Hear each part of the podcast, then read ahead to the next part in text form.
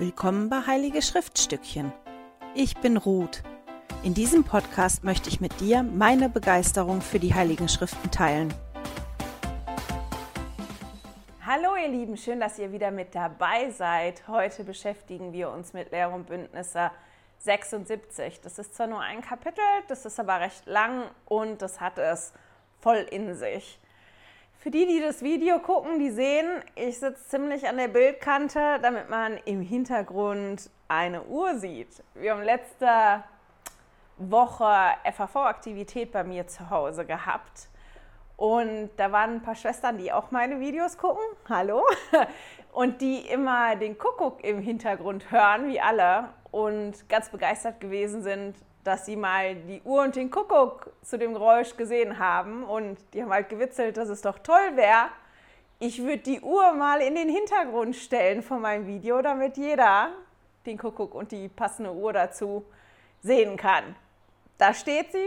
Ich habe extra später angefangen mit Drehen, damit der Kuckuck auch definitiv rauskommt. Okay, lasst uns anfangen.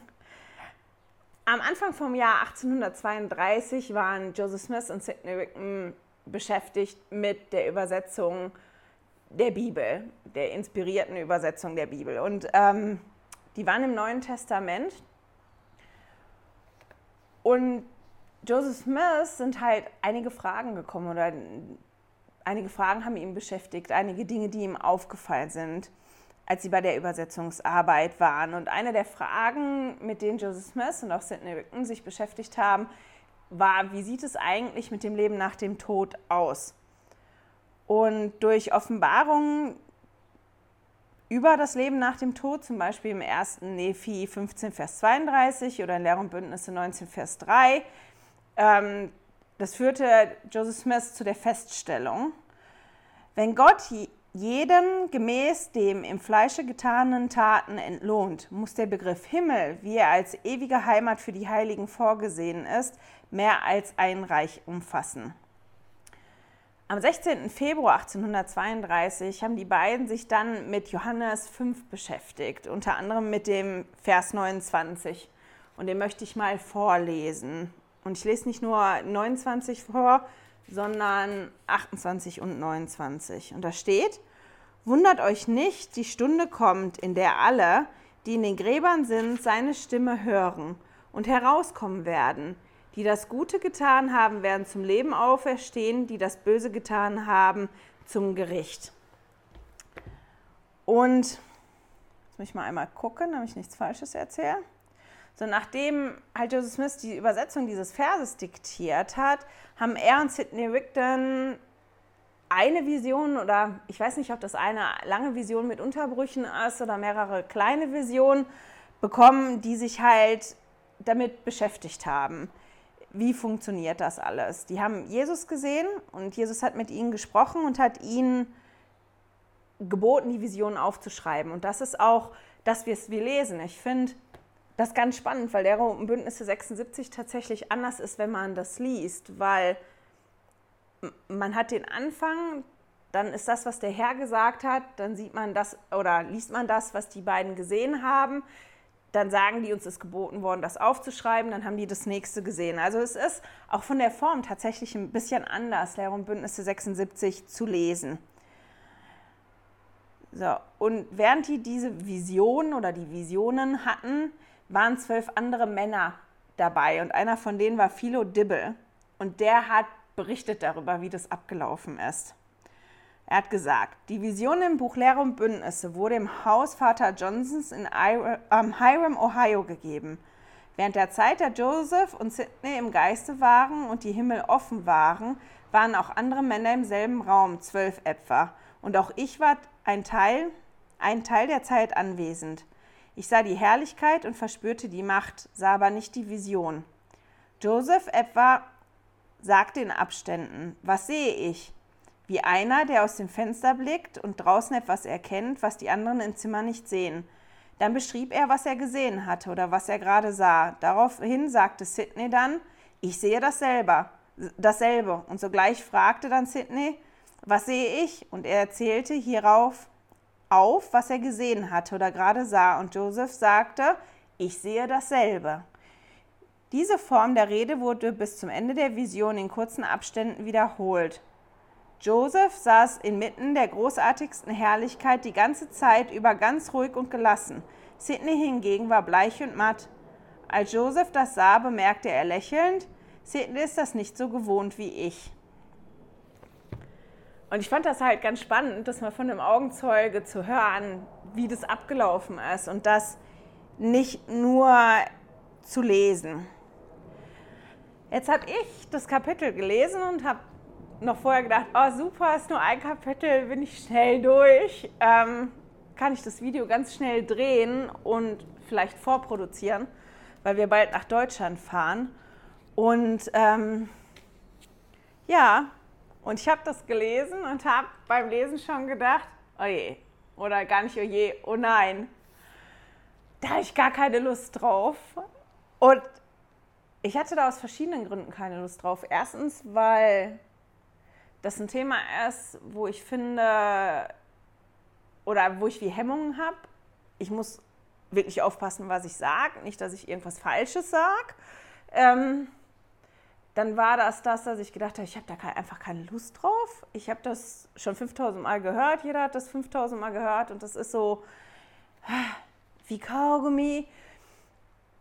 Und da habe ich die Schriften zur Seite gelegt und auch noch nicht in den Leitfäden gelesen, habe mich dann irgendwann aufgerafft, in den Leitfäden gelesen, auch ganz, ganz tolle Zitate gefunden, aber irgendwie, ja, für mich das nicht gefunden, das Video vorzubereiten. Habe halt echt gedacht, ich weiß nicht, was mache ich denn jetzt? Wie mache ich das? Dann habe ich gewartet auf die ähm, von Don't Miss This, deren Video ich auch gerne als Vorbereitung für mein Video gucke.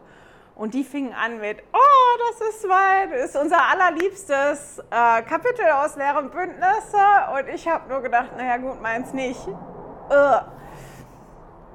Und ich habe halt wirklich gehangen. Aber das, was mir halt aufgefallen ist, als ich dann nochmal so lose drüber geguckt habe, ist, dass mein Kapitel oder mein, mein Buch, meine Dreierkombination in dem Kapitel sehr gelb und sehr schwarz ist. Und gelb ist die Farbe, womit ich alles markiere, was mit, mit Jesus zu tun hat. Und schwarz nehme ich tatsächlich für Satan.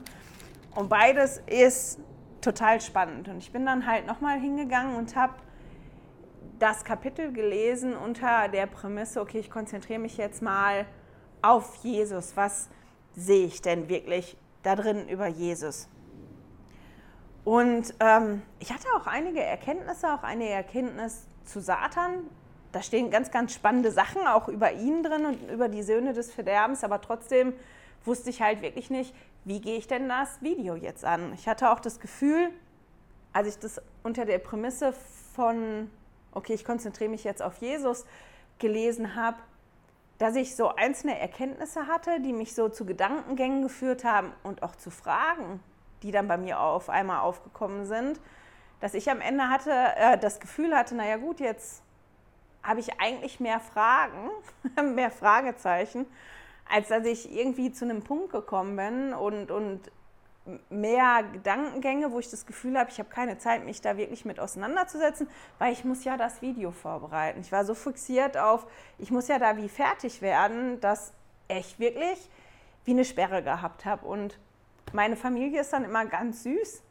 Ich dann sage, ich weiß nicht, was ich sagen soll, ich komme nicht weiter. Die probieren mir dann wirklich zu helfen. Und Ansgar und ich haben gestern auf dem Weg zum Zahnarzt diskutiert auch über einen Gedankengang, den ich hatte, eine Frage, die ich hatte und einen Gedankengang, den ich dann dazu hatte. Und aber dann später abends auch noch hier. Und auch der Frederik hat das Kapitel nochmal überflogen und kam mit Ansprachen und Zitaten um die Ecke, die toll gewesen sind. Aber mich hat das wie nicht weitergebracht.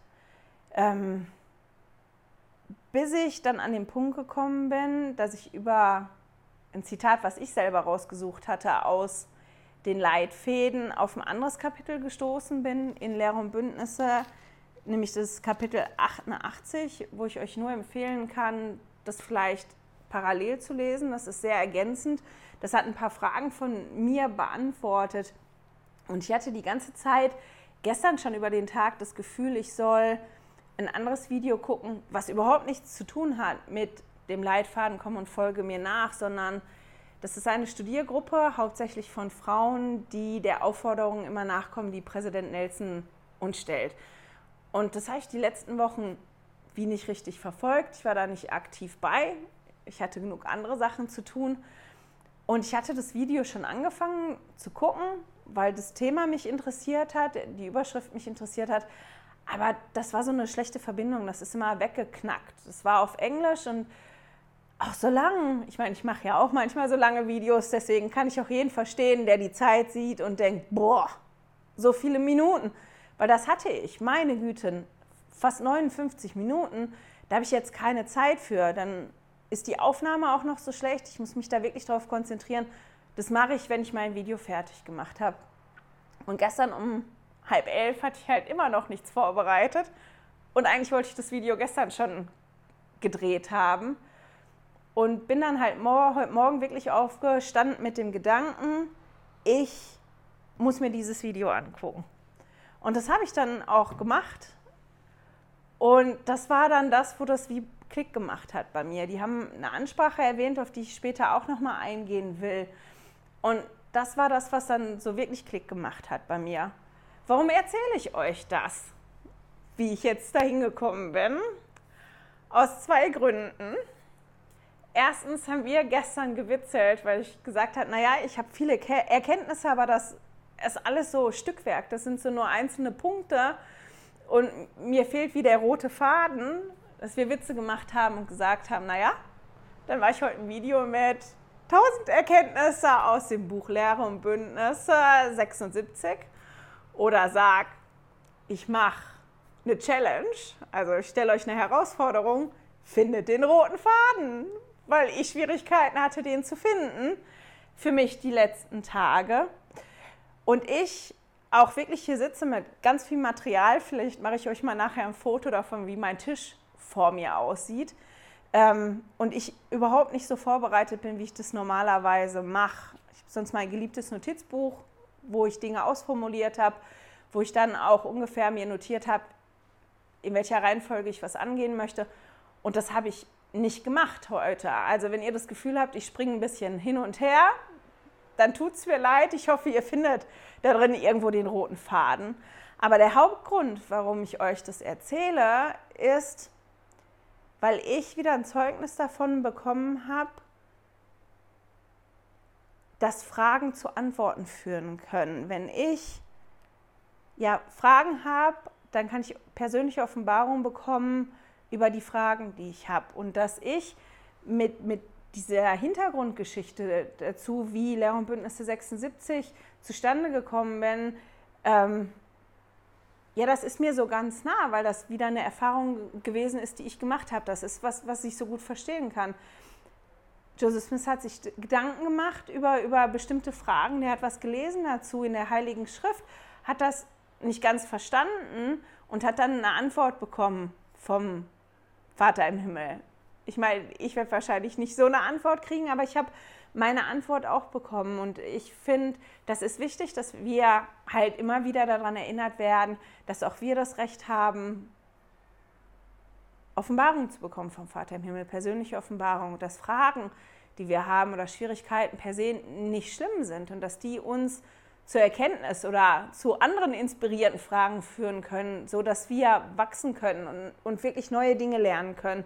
Und ich habe mich heute als ich das Video geguckt habe und dann die Ansprache durchgelesen habe, um, um die es da unter anderem ging in dem Video, total gesegnet gefühlt und total getragen gefühlt. Und ich erzähle euch das einfach als Beispiel. Ja? Manchmal ist es nicht einfach und manchmal ist das frustrierend, aber es lohnt sich wirklich.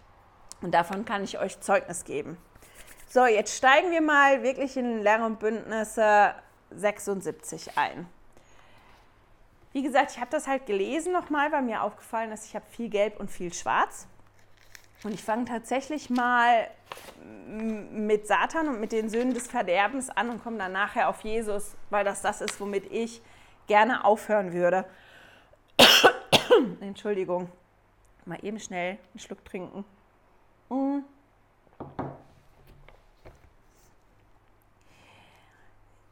über Satan. Das fängt eigentlich quasi an beim Vers 25, das geht ungefähr bis 38, also über Satan und die Söhne des Verderbens und geht dann nochmal, jetzt muss ich auf meinen schlauen Zettel gucken, ähm, geht dann nochmal von 43 bis 48, wenn ich das jetzt so richtig gesehen habe. Ich habe mir das tatsächlich rausgeschrieben und mir so einen schlauen Zettel gemacht und habe auch ein ganz, ganz oder habe auch passend dazu ganz, ganz tolle Zitate gefunden. Und ich finde die Informationen halt einfach spannend, die wir bekommen. Und unter anderem steht in Vers 25, den würde ich gerne mal vorlesen. Und dies haben wir auch gesehen und geben Zeugnis, dass ein Engel Gottes, der in der Gegenwart Gottes Vollmacht hatte, der sich auflehnte gegen den einzig gezeugten Sohn, den der Vater liebte und der am Herzen des Vaters war, aus der Gegenwart Gottes und des Sohnes hinabgeworfen wurde. Ich lese einfach mal jetzt weiter. Und Verderben genannt wurde, denn die Himmel weinten über ihn. Er war Luzifer, ein Sohn des Morgens.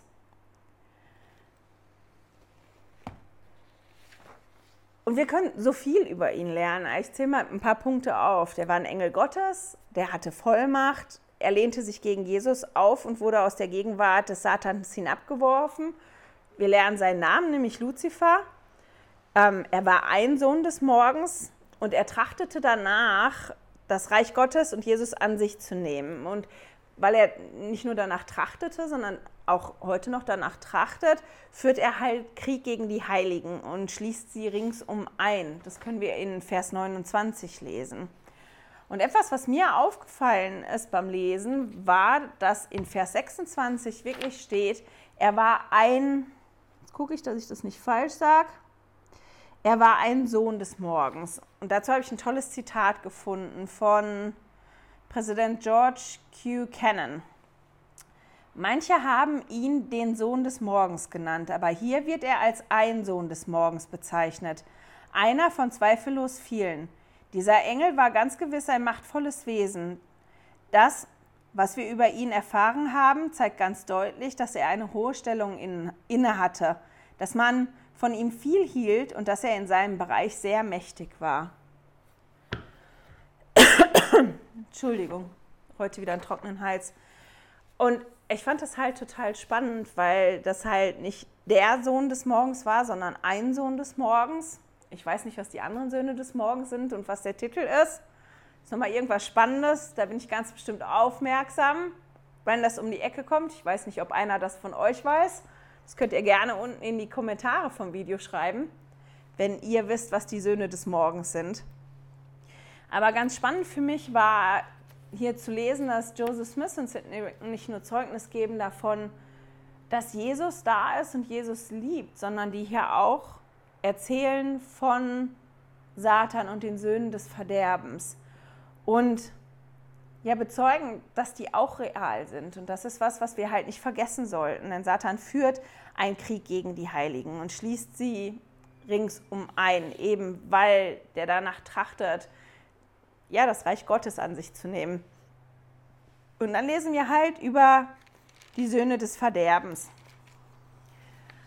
Und ich finde, wenn man sich beschäftigt mit den drei Welten und mit den Söhnen des Verderbens, dass halt dann teilweise schon die Frage aufkommt, okay, wer sind die denn? Und ich habe tatsächlich bei den drei Welten, ich zeige das mal, ähm, mir das rausgeschrieben, wer denn in der celestialen Welt lebt, wer in der terrestrialen Welt lebt, wer in der telestialen Welt lebt, wer die denn sind. Und habe das genauso mit den Söhnen des Verderbens gemacht. Und ich kann euch das nur empfehlen, das lohnt sich. Das ist total spannend, das zu lesen. Und unter anderem steht halt da drin, dass es für sie keine Vergebung geben wird und dass sie die einzigen sind, über die der zweite Tod irgendwelche Macht haben wird und dass sie nicht erlöst werden und dass ihre Strafe immerwährend ist. Und ja, ich fand es halt wirklich spannend, mich damit auseinanderzusetzen. Das eine ist, was ist denn die Strafe? Was ist die Hölle? Wo ist der Ort? Und, und dann zu lesen, dass das keiner weiß. Um mich dann aber zu beschäftigen, okay, was muss man denn machen, um ein Sohn des Verderbens zu werden oder eine Tochter des Verderbens? Ich glaube nicht, dass da nur Männer sind, aber um, um dazu zu gehören. Und das, das halt, dass es keine Vergebung gibt für einen. Und da gibt es diverse tolle Zitate. Joseph Smith hat zum Beispiel gesagt dazu, was muss man tun, um die unverzeihliche, unverzeihliche Sünde zu begehen? Man muss den Heiligen Geist empfangen. Es müssen sich einem die Himmel öffnen. Man muss Gott erkannt haben und dann gegen ihn sündigen. Sobald ein Mensch gegen den Heiligen Geist gesündigt hat, gibt es für ihn keine Umkehr mehr. Er muss sagen, die Sonne scheine nicht, während er sie doch sieht. Er muss Jesus Christus verleugnen, wo sich ihm doch die Himmel aufgetan haben und der Plan der Errettung und den Plan der Errettung leugnen, obwohl er doch obwohl er doch mit eigenen Augen sieht, dass er wahr ist. Und Präsident Spencer W. Kimball hat noch zwei Sachen dazu gesagt, die ich toll finde. Zuerst hat er gesagt, sie sind so tief gesunken, dass sie weder die Neigung noch die Fähigkeit besitzen, Umkehr zu üben. Und dann hat er gesagt, die Sünde wider den Heiligen Geist setzt so viel Kenntnis voraus, dass die große Masse der Mitglieder sie offenkundig gar nicht begehen kann. Also um an den Punkt zu kommen, muss man vorher unglaublich viel Erkenntnis haben, was laut Präsident Kimball die meisten Mitglieder gar nicht haben. Also man muss eine ganz, ganz hohe Form der Erkenntnis haben. Wirklich ein, ein, ungeheures Zeugnis zu haben, das ist ja, wie Joseph Smith das beschrieben hat, man muss quasi die Sonne sehen und während man in die Sonne sieht und man beschieden wird von der Sonne, sagen, es gibt die Sonne nicht. Die gibt es nicht. Und das meine ich so und das vertrete ich auch so nach außen. Ähm, also wir müssen die Erkenntnis haben, dass der Plan der Erlösung wahr ist und es trotzdem leugnen. Und wenn, als ich das so gelesen habe, fand ich das tröstlich, weil ich gedacht habe, naja, das sind ja dann so viele gar nicht. Weil wenn, wenn Präsident Kimmel sagt, dass die Masse der Mitglieder diese Sünde also an dem Punkt überhaupt nicht kommen kann, weil wir die Erkenntnis nicht haben, natürlich möchte ich ganz viel Erkenntnis haben, aber dass er sagt, man braucht ein gewisses Maß Erkenntnis, um überhaupt diesen Grad zu haben, dann diese, diese Sünde wieder den Heiligen Geist zu begehen. Und das, als ich so den Gedanken hatte, naja, das sind ja dann nicht die große Masse, das ist ja wirklich ein kleinerer Anteil, der wirklich an den Punkt kommt, ähm, wirklich ein Sohn des Verderbens zu werden dass der nächste Gedanke für mich halt war, dass ich das total schön finde, dass da ist er, jetzt könnt ihr ihn sehen, mein Kuckuck, den kann man austauschen in verschiedenen Farben. Ähm, das Schöne war für mich dann, als ich mich beschäftigt habe damit, wer sind denn die Söhne des Verderbens und, und wie kommt man an den Punkt und was muss man tun? Damit der zweite Tod Macht über einen hat und damit man nicht mehr umkehren kann und damit man, ähm, ja, dass es keine Vergebung für einen gibt. Und für den Großteil von uns ist das überhaupt ein, ein Ding der Unmöglichkeit, überhaupt an den Punkt zu kommen. Und, und mein Gedanke dann war, ist das nicht schön? Weil das heißt, dass es für fast jeden einen Platz im Himmel gibt. Irgendwo im Himmel gibt es einen Platz für fast jeden von uns. Für fast jeden, also im Prinzip für jeden. Den ich kenne, den ich liebe, den ich habe, gibt es irgendeinen Platz im Himmel. Die werden da sein. Und das fand ich total schön und unglaublich beruhigend. Und ich habe auch eine Gänsehaut jetzt, wenn ich darüber spreche. Ich, wirklich inspirierend und, und ähm, ich fühle, seitdem ich so den Gedanken hatte, auch eine unglaublich große Dankbarkeit für den Vater im Himmel. Ich habe gesagt, mir ist aufgefallen, dass da ganz viel über Satan steht und die Söhne des Verderbens. Dass mir aber auch aufgefallen ist, dass in dem Kapitel unglaublich viel über Jesus steht. Und obwohl ich eigentlich keine Lust hatte, mir die Sachen rauszuschreiben, bin ich dann doch hingegangen und habe mir die ganzen Punkte rausgeschrieben, wo kommt denn Jesus vor? Und habe das dann, während ich das gemacht habe, auch sortiert für mich und bin hingegangen, als ich das dann nochmal sauber hingeschrieben habe. Ich halte es nochmal in die Kamera. Ich weiß nicht, ob man das sehen kann. Ich bin tatsächlich hingegangen und habe immer, wenn Jesus vorgekommen ist, den Namen in einer anderen Farbe geschrieben oder wenn er gemeint ist, das in einer anderen Farbe geschrieben. Ich habe auch, wenn Gott vorgekommen ist, mir noch eine Farbe für Gott rausgesucht und mir ist aufgefallen, dass der halt wirklich, wirklich oft vorkommt da drin und auch in bestimmten Dingen. Wir steigen ja in Lehre und Bündnisse 76 direkt ein. Und der Einstieg ist super und den würde ich gerne auch vorlesen. Das ist Vers 1 bis 5. Vernehmt, o ihr Himmel, und schenke Gehör, o Erde, und freut euch, ihr deren Bewohner, denn der Herr ist Gott, und außer ihm gibt es keinen Erretter. Groß ist seine Weisheit, wunderbar sind seine Werke, und das Ausmaß seiner Werke vermag niemand zu ergründen. Seine Vorhaben gehen nicht fehl, auch gibt es keinen, der seine Hand zurückhalten kann. Von Ewigkeit zu Ewigkeit ist er derselbe, und seine Jahre hören niemals auf. Denn so spricht der Herr, ich der Herr bin barmherzig und gnädig zu denen, die mich fürchten, und es freut mich, die zu ehren, die mir in Rechtschaffenheit und in Wahrheit bis ans Ende dienen.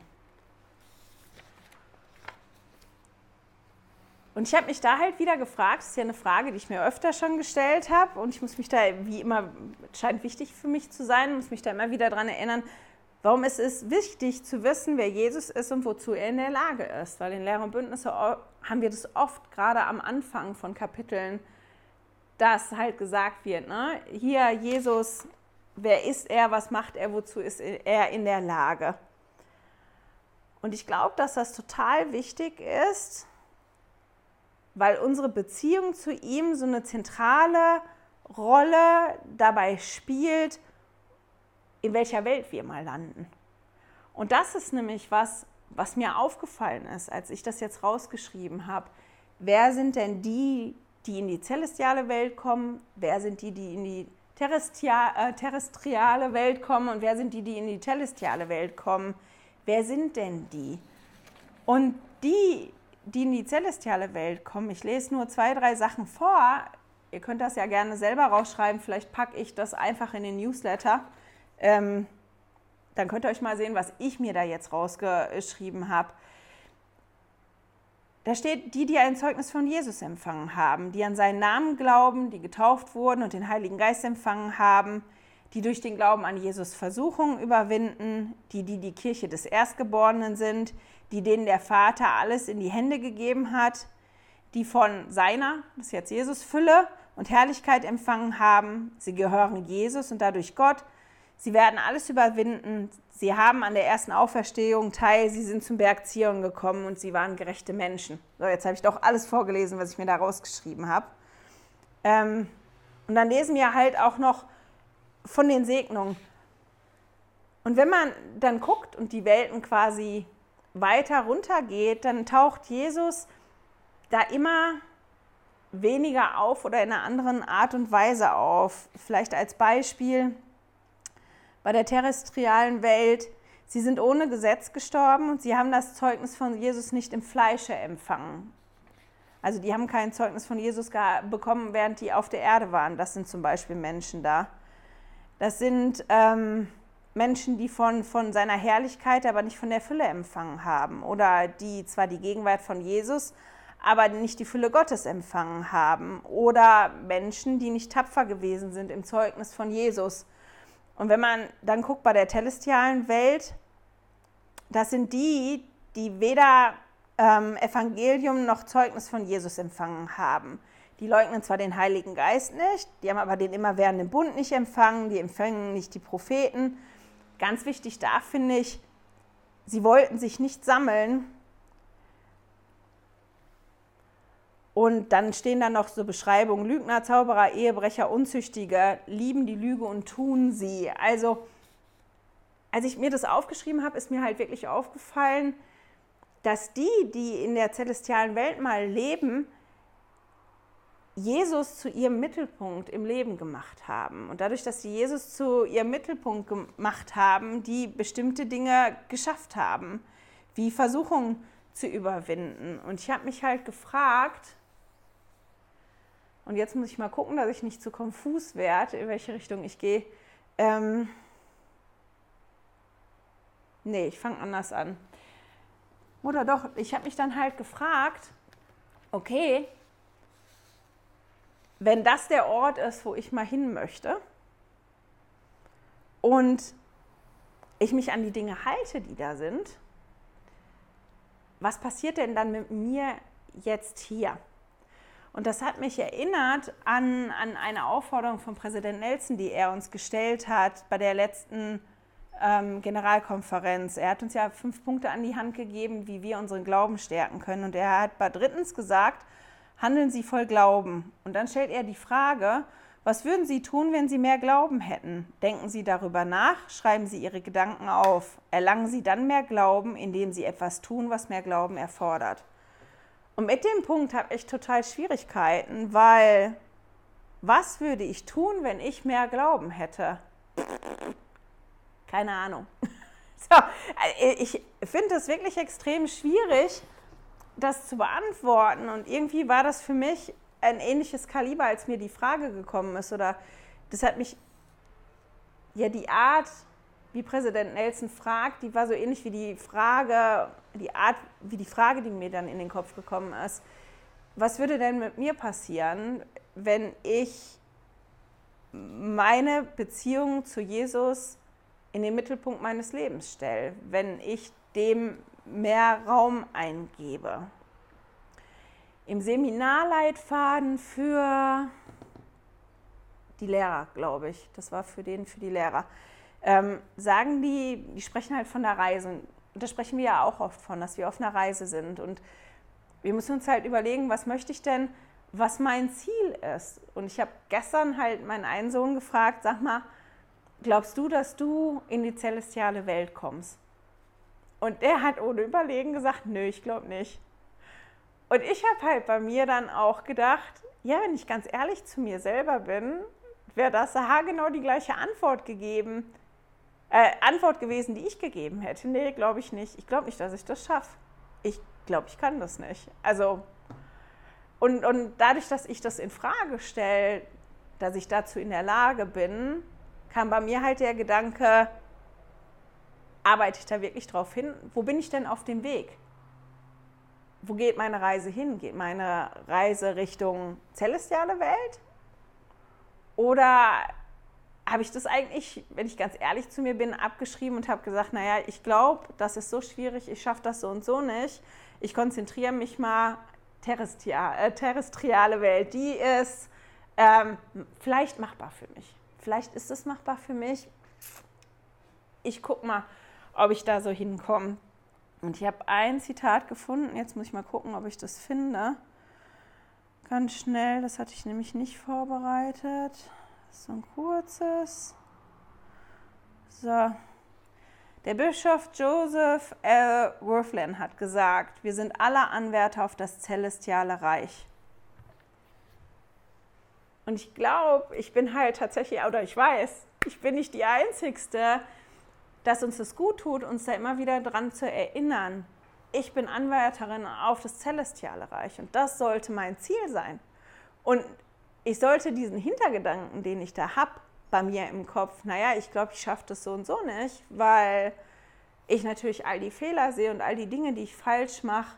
Ähm, ich bin dazu gar nicht in der Lage, dass mein Ziel schon wie das Falsche ist, weil ich das in Frage stelle, ob ich das überhaupt schaffen würde. Und als ich mir das angeguckt habe, wer ist denn in welcher Welt, habe ich gedacht, naja, bei manchen Punkten bin ich vielleicht celestial und bei anderen Punkten bin ich telestial oder irgendwo dazwischen und das ist auch so eine Veränderung. Das geht hoch und runter und runter und hoch. Ähm, schaffe ich das überhaupt? Wie, wie ähm, komme ich an den Punkt? Und jetzt muss ich mal gucken.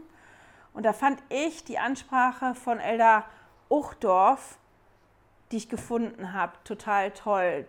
Die hat mir sehr, sehr gut getan, die heute Morgen nochmal zu lesen. Und die Ansprache heißt Gott mitten unter euch. Ich werde die anhängen im Newsletter, die ist wirklich gut und es lohnt sich, die zu hören oder die nochmal zu legen, lesen. Und er sagt, er spricht halt darüber, dass ähm, wir dank Jesus Christus, wir uns von unseren Fehlschlägen nicht kleinkriegen lassen soll, sondern dass wir noch reiner und verfeinerter werden können.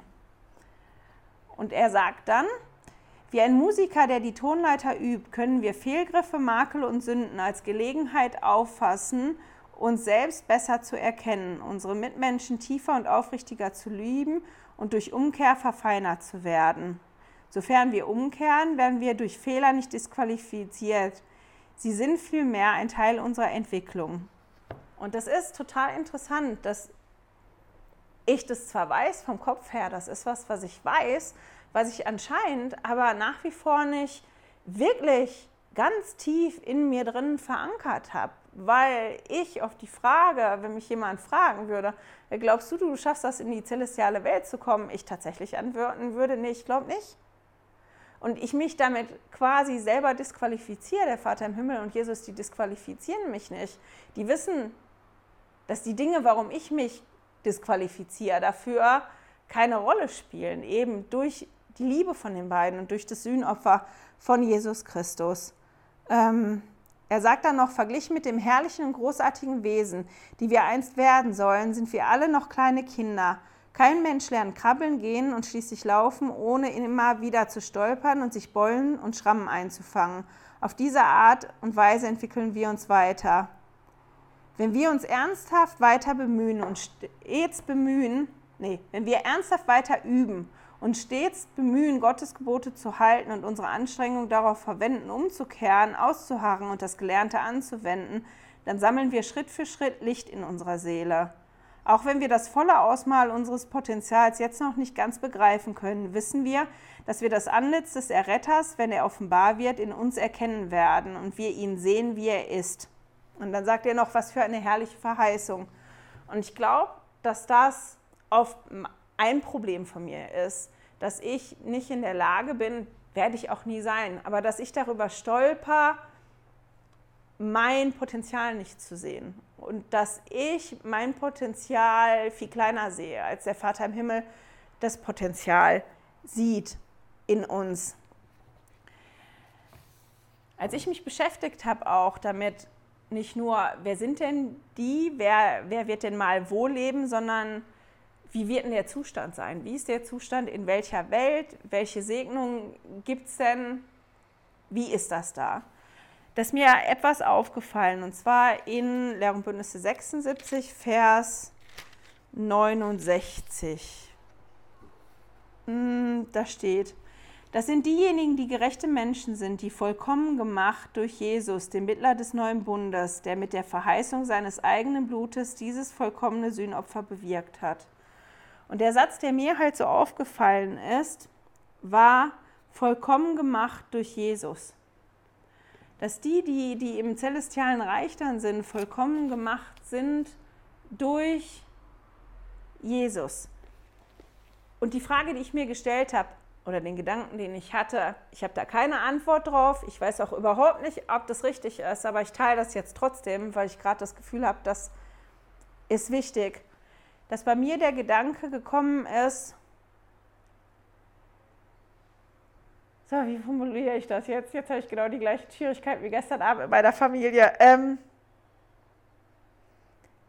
kann Jesus nur die Menschen ähm, vollkommen machen, die ihn vorher im Leben auf der Erde ja zum Mittelpunkt gemacht haben, die, die die Beziehung zu ihm gepflegt haben, die durch ihn, die ihn als Führer durch das Leben angenommen haben.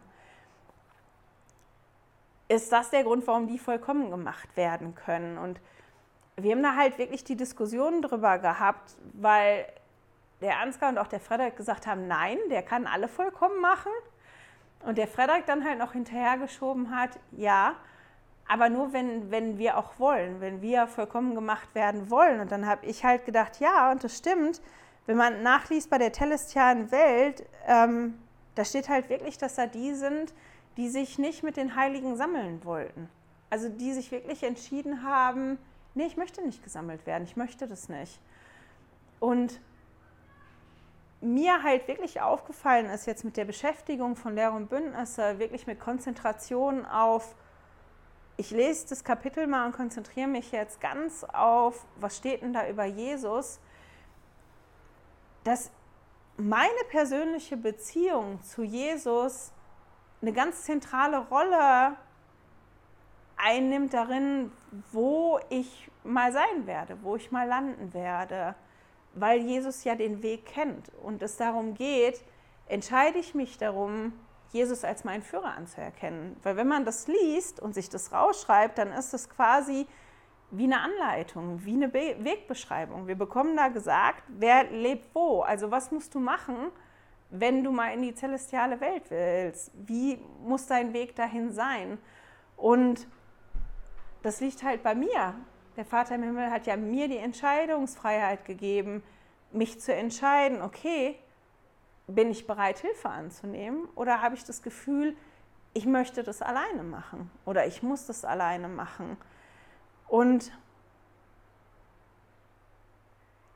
das ist, glaube ich, das manchmal, dass ich zu lange alleine rumwurschtel und die Hilfe ja ausschlag. Vielleicht auch, weil Jesus nicht ein Führer ist, der, ja, wo das immer schön ist, der das immer alles macht, dass das schön ist. Ein Gedanken hatte ich, als ich darüber nachgedacht habe.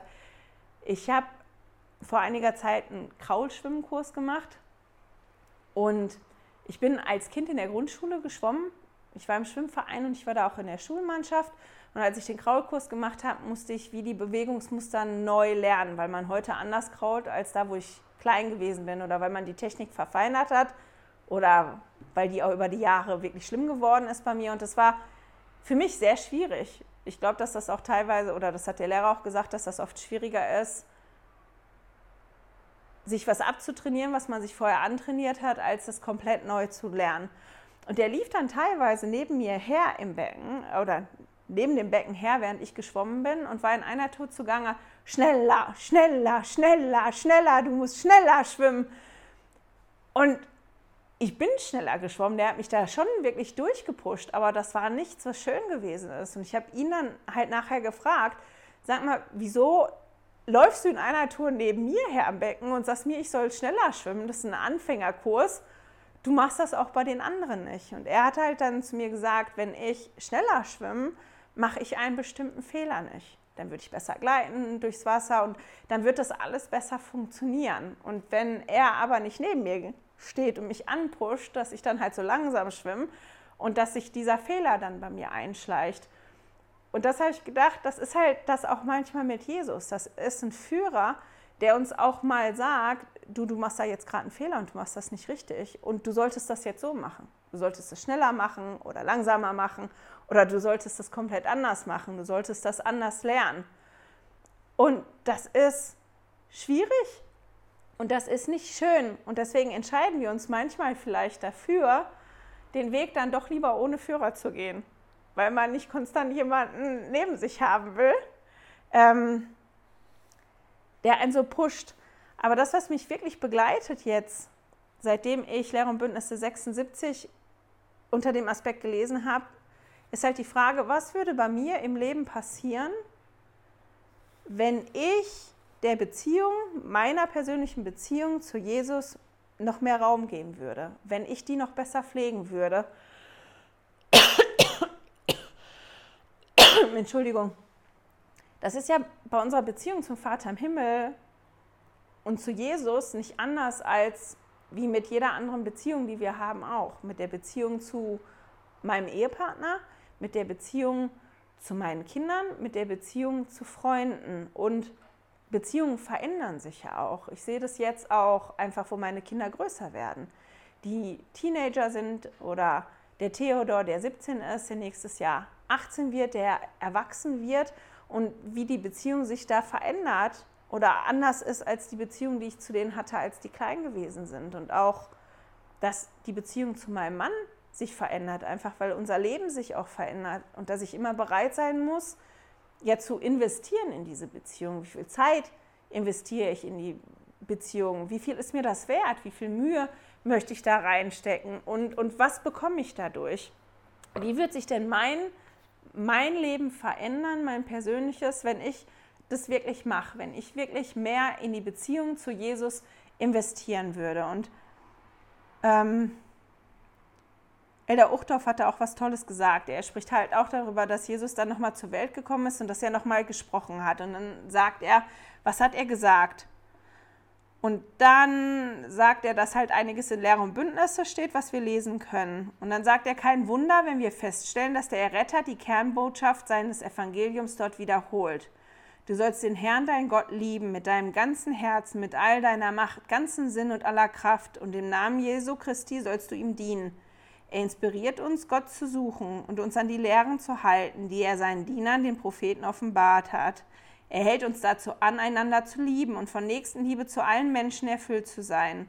Er bittet uns, zu seinen Händen zu werden und überall und zu jeder Zeit Gutes zu tun.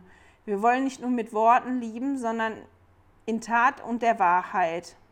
Er möchte, dass wir den großartigen Auftrag erfüllen, den er uns gegeben hat.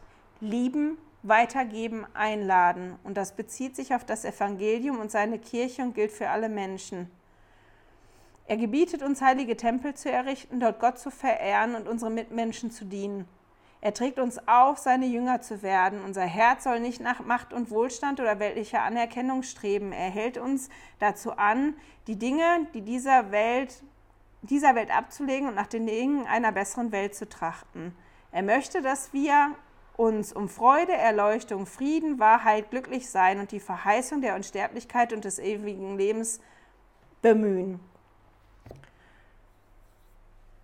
Und ich fand das total toll, aber auf der anderen Seite habe ich gedacht, als ich das gelesen habe, naja, das sind wieder die ganzen Formulierungen, die wir kennen. Und ich habe mich dann gefragt, wie mache ich das denn oder wie bewirkt das? Und das war auch ein Gedanke, den ich gestern schon hatte. Wenn ich mich mehr bemühe, dass die Beziehung zu Jesus noch besser, noch persönlicher, noch zentraler wird in meinem Leben, dann ist ein Ding, was ich bestimmt was sich bestimmt verändert, dass ich wie noch mehr Liebe habe und noch mehr Geduld habe. Wie gehe ich um mit Menschen, die, die ich wirklich liebe? Und wie verändert das, wenn ich mir bewusst mache, dass ich jemanden wirklich lieb habe und dass ich mich wirklich sorge um den? Wie verändert das dann meine Beziehung zu denen? Und wie wird dann mein persönliches Leben verändert, ähm, wenn sich die Beziehungen verändern? Und hoffentlich zum Positiven verändern. Und er sagt dann, Gehen wir noch einen Schritt weiter. Angenommen, Jesus würde Sie heute in Ihrer Gemeinde, Ihrem Zweig oder zu Hause besuchen. Wie wäre das wohl? Er würde Ihnen direkt ins Herz blicken. Äußeres würde bedeutungslos werden. Er würde Sie so kennen, wie Sie sind. Er würde Ihre Herzenswünsche kennen. Den Sanftmütigen und Demütigen würde er erheben. Den Kranken würde er heilen. Dem Zweifelten würde er Zuversicht geben und den Mut zu glauben. Er würde uns dazu anhalten, unseren himmlischen Vater, unser Herz zu öffnen und auf unsere Mitmenschen in Offenheit zuzugehen. Er würde Ehrlichkeit und Bescheidenheit, Anstand, Glaubenstreue, Mitgefühl und Nächstenliebe erkennen und würdigen. Ein Blick in seine Augen und wir wären nie mehr derselbe. Wir würden uns für immer ändern, innerlich gewandelt durch das tiefe Bewusstsein, dass Gott in der Tat mitten unter uns ist. Und ich habe gedacht, ja, ich glaube da wirklich dran, dass das so ist. Aber das ist ja ziemlich unwahrscheinlich, dass Jesus auftaucht. Aber bei der Haustüre oder in meiner Gemeinde. Ähm, und ich den Blick in seine Augen habe und mich das so verändert. Also, wie kann das denn jetzt wirklich praktisch aussehen bei mir? Ich finde, das ist alles schön, aber das ist letztendlich auch theoretisch. Weil bei mir dann die Frage kommt, und jetzt? Wie mache ich das jetzt? Wie, wie, ähm, wie gehe ich da dran? Eine der Dinge, die mir geholfen haben oder helfen immer noch, ist äh, ein Vorschlag von, von Emily Bell Freeman, ist nicht meiner, habe ich geklaut, habe ich ausprobiert und für sehr gut befunden die hat eine Liste mit all den Namen von Jesus und die nimmt sich die Zeit während des Abendmahls und überlegt, wie brauche ich Jesus im Moment in meinem Leben? Brauche ich den als Brot? Brauche ich den als Weg? Brauche ich Licht? Brauche ich einen Fürsprecher? Wie brauche ich den in, in, in meinem Leben? Und bittet dann explizit darum, auch während sie das Abendmahl nimmt, dass sie Jesus in der Rolle in ihrem Leben spüren kann. Und das ist was, was mir wirklich geholfen hat, das zu machen. Ähm, was mir wirklich hilft auch sind die Gespräche mit meiner Familie, das ist was, was ich festgestellt habe. Jesus mehr zu spüren und zu erkennen und Raum zu machen in meinem Leben. Und ich habe jetzt wirklich eine Aufforderung an euch. Wäre schön, ihr würdet mitmachen. Vielleicht habt ihr ja auch einen Vorschlag, wie ihr ganz konkret an der Beziehung zu Jesus arbeitet, wie ihr das schafft, ja, eine bessere Beziehung zu haben zu Jesus, wie Jesus mehr Teil und mehr Wichtigkeit von eurem Leben wird. Und wenn ihr was habt, was für euch funktioniert hat oder was, was ihr gerade ausprobiert, wäre das total schön. Ihr würdet das unten in die Kommentare von dem Video schreiben, so dass jeder von uns davon profitieren kann, weil ich den Vorschlag ja auch gehört habe von, von jemand anderes, der das gemacht hat und ich das ausprobiert habe und das eine Art und Weise ist, ähm, ja, die mir wirklich geholfen hat in den letzten Monaten. Und ich bin sehr dankbar dafür, dass ja jemand mir das berichtet hat und ich dadurch Fortschritt machen konnte. Und ich gedacht habe, das wäre doch eine schöne Art und Weise, wie wir uns gegenseitig unterstützen könnten und vielleicht helfen könnten. Also es wäre wirklich schön, wenn ihr da irgendwas habt, was euch hilft, das in die Kommentare unten reinzuschreiben. Elda Uchtdorf ähm, hört dann noch auf mit ein paar Sätzen, die ich auch noch vorlesen möchte. Gott zu begegnen ist unserem, in unserem täglichen Leben eine heilige Pflicht und eine wunderbare Gelegenheit. Gott zu begegnen ist in unserem täglichen Leben eine heilige Pflicht und eine wunderbare Gelegenheit. Wenn wir den Stolz ablegen und auf seinen Thron mit reuigem Herz und einem zerknirschten Geist zugehen, wird er sich uns nahen. Wenn wir uns bemühen, Jesus Christus zu folgen und Schritt für Schritt den Weg eines Jüngers gehen, wird der Tag kommen, an dem wir diese unvollstellbare Gabe empfangen, nämlich die Fülle der Freude. Öffnen Sie Ihr Herz unserem Erretter und Erlöser, und Sie können trotz aller Umstände, Prüfungen, Leiden oder Fehler wissen, dass er lebt, dass er Sie liebt und dass er Sie niemals allein sei und dass Sie niemals allein sein werden. Gott ist mitten unter uns. Und das ist das, wovon Joseph Smith und Sidney Wickton auch in Lehre und Bündnisse 76 Zeugnis geben. Gott ist mitten unter uns. Der ist mitten unter uns. Jesus ist mitten unter uns und er lebt. Und der ist bereit, unser Führer zu sein. Und wir müssen nur bereit sein, das anzunehmen, wie immer. Und ich habe auch ein ganz, ganz festes Zeugnis davon, dass der Vater im Himmel und Jesus mich persönlich und jeden anderen persönlich unglaublich lieb haben, unglaublich lieben und ähm, ja, dass die wirklich wollen. Also die wollen, dass ich mich nicht selber disqualifiziere, sondern dass ich mutig bin. Ähm, ja, auch wenn ich konzentriert bin auf meine Fehler, ja, das Höchste anzustreben und, und meine Ziele hochzusetzen und darauf zuzugehen. Ein Schritt nach dem anderen und dass es total in Ordnung ist. Ja, wenn es nicht so klappt, wie ich mir das vorstelle. Und mit dem Gedanken, dass Gott wirklich mitten unter uns ist, möchte ich euch in die nächste Woche schicken. Ich hoffe, wir hören und sehen uns dann wieder. Hey, danke fürs Zuhören. Dieser Podcast ist die Audiospur von meinem YouTube-Video. Wenn du mich also nicht nur hören, sondern auch sehen möchtest, findest du mich auf YouTube unter Heilige Schriftstückchen. Melde dich auf www.heiligeschriftstückchen.ch für meinen Newsletter an und erhalte Zitate und Links passend zu jeder Episode. Außerdem findest du mich auf Facebook und Instagram, auch unter Heilige Schriftstückchen. Auf Instagram allerdings mit UE statt mit Ü.